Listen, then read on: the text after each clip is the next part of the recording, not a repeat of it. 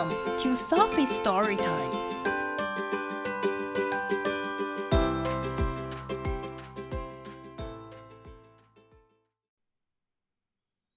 Today's story is My Daddy, the Amazing Nurse by Donna Jacobsen and Graham Evans. Hi, my name is Hazel.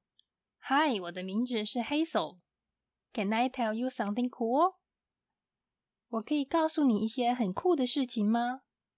My daddy is a nurse at a hospital. 我爸爸是位在医院工作的护士。Every day before he runs off to work in the world. 每天在他去上班之前，He gives me a hug and says，他给了我一个拥抱，并说：“I love you, sweet girl。”我爱你，甜心女孩。 I think that my dad being a nurse is so cool. 我认为我爸爸是位护士是很酷的事。I tell all my friends about him at school. 我在学校告诉我所有的朋友有关于他的事。My daddy talks to patients to find out what's wrong. 我爸爸会和病人说话，找出哪里让他们不舒服。 He helps patients feel better all day long.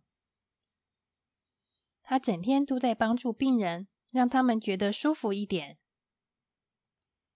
When people get hurt，当人们受伤的时候，Daddy fixes their cuts。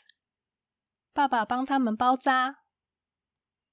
To help them get healthy，帮助他们恢复健康。He sometimes gives shots。 他有的时候会帮人打针。My daddy checks out how his patients are breathing。我爸爸会检查他的病人的呼吸状况，and listens to hear how fast their hearts beating。还有听听他们心跳有多快。To check blood pressure。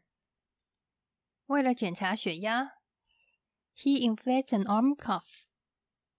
它会给袖带充气。It gets really tight when it gets pumped up。当袖带充满气的时候，它会变得非常紧。Daddy talks to the doctor about each patient's tests。爸爸会和医生说明每个病人的检查状况。This helps the doctor pick which treatment is best。 这可以帮助医生选择最好的治疗方式。My dad is amazing because he helps people who feel bad。我爸爸很棒，因为他帮助那些感觉不舒服的人。He's smart and he's strong, and that makes me so glad。他很聪明，也很强壮，这让我很高兴。Late at night, when my daddy comes home so tired. 深夜，当我爸爸拖着疲惫的身躯回家时，I run up to him with my arms open wide. 我张开双臂，跑到他的身边。He picks me up and gives me a hug. 他把我抱起来，然后给我一个拥抱。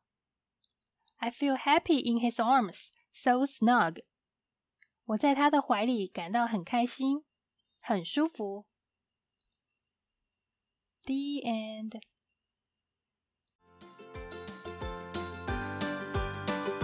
If you like the story, follow us and subscribe to our channel. Tell your friends too. Thank you and see you next time.